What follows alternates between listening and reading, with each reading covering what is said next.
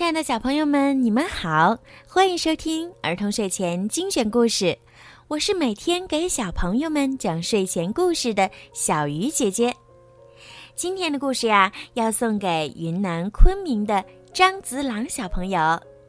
今天是你的六岁生日，你的爸爸妈妈为你点播了一个故事。爸爸妈妈想对你说：“爸爸妈妈祝福你生日快乐。”健康成长，今年是特别的一年，你成长非常快。晚上睡觉前会给妈妈和你自己倒水喝，会关心身边的人。爸爸妈妈希望你一直保持一颗真诚、简单、快乐、上进、爱学习的心。好了，现在让我们一起来听今天送给张子朗的故事吧。不要随便否定自己。有一只小羊，它看上去跟别的羊没有什么不同，除了一个小地方，它的左耳朵不是嫩粉色的，是柠檬黄色的。遇到小羊，邻居们总是这样跟它打招呼：“你好，柠檬耳，今天又不高兴吗？”山羊咩咩地问。嘿，你好，奶酪儿，今天又臭烘烘的吗？小猪哼哼着问。你好，星星儿，今天又闷闷不乐的吗？老山羊问。小羊伤心的哭了起来。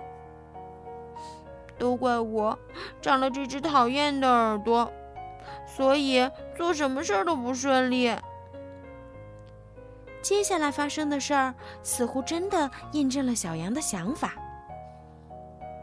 小羊感到饿的时候，发现最肥美的青草已被山羊吃没了。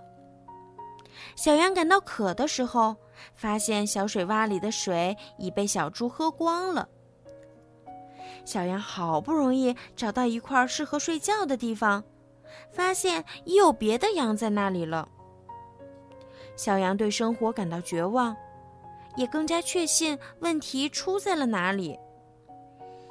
都是我不好，长了这只怪耳朵，才会有这么多烦恼。如果我剪掉这只黄色的耳朵，就不会有那么多烦恼了。小羊对老山羊说。老山羊想了想说。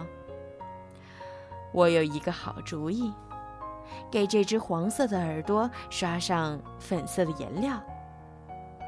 小羊连连点头说：“嗯，这个主意好，这个主意好。”老山羊拿起了画笔，小羊很配合的闭上了眼睛，这样颜料就不会滴到眼睛里了。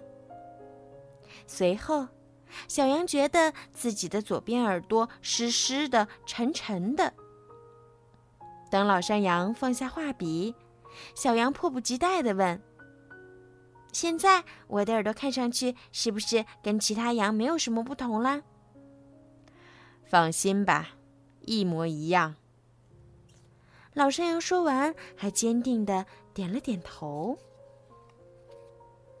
小羊突然觉得好饿。他睁开眼，看了看四周，嘿，真奇怪，怎么会有这么多美味多汁的花朵和青草，而且恰好长在我的鼻子底下呢？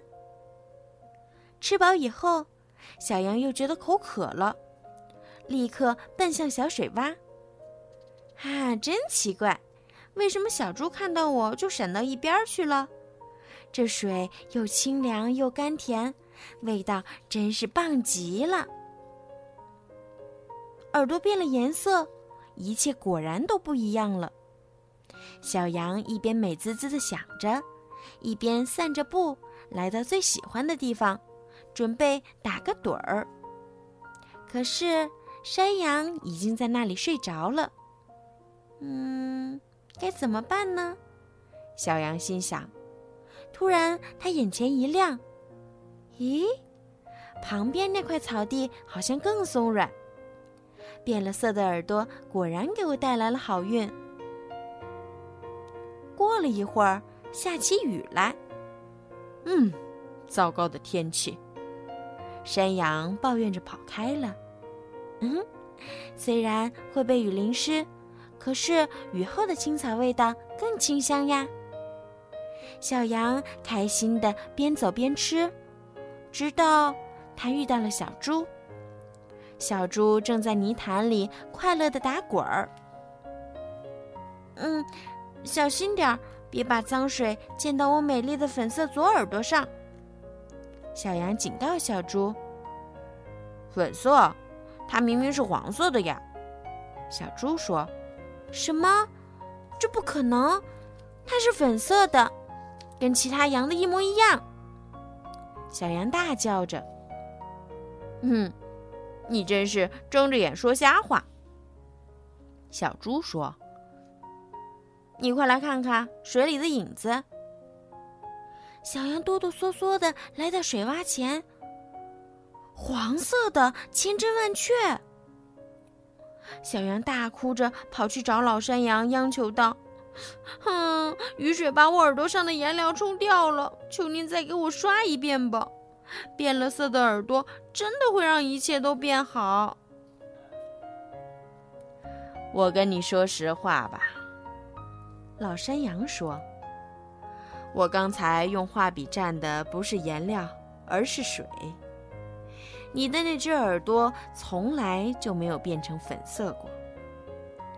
小羊惊讶的看着老山羊，他不敢相信这是真的。那只耳朵一直都是黄色的，可你为什么会觉得不一样了呢？老山羊问。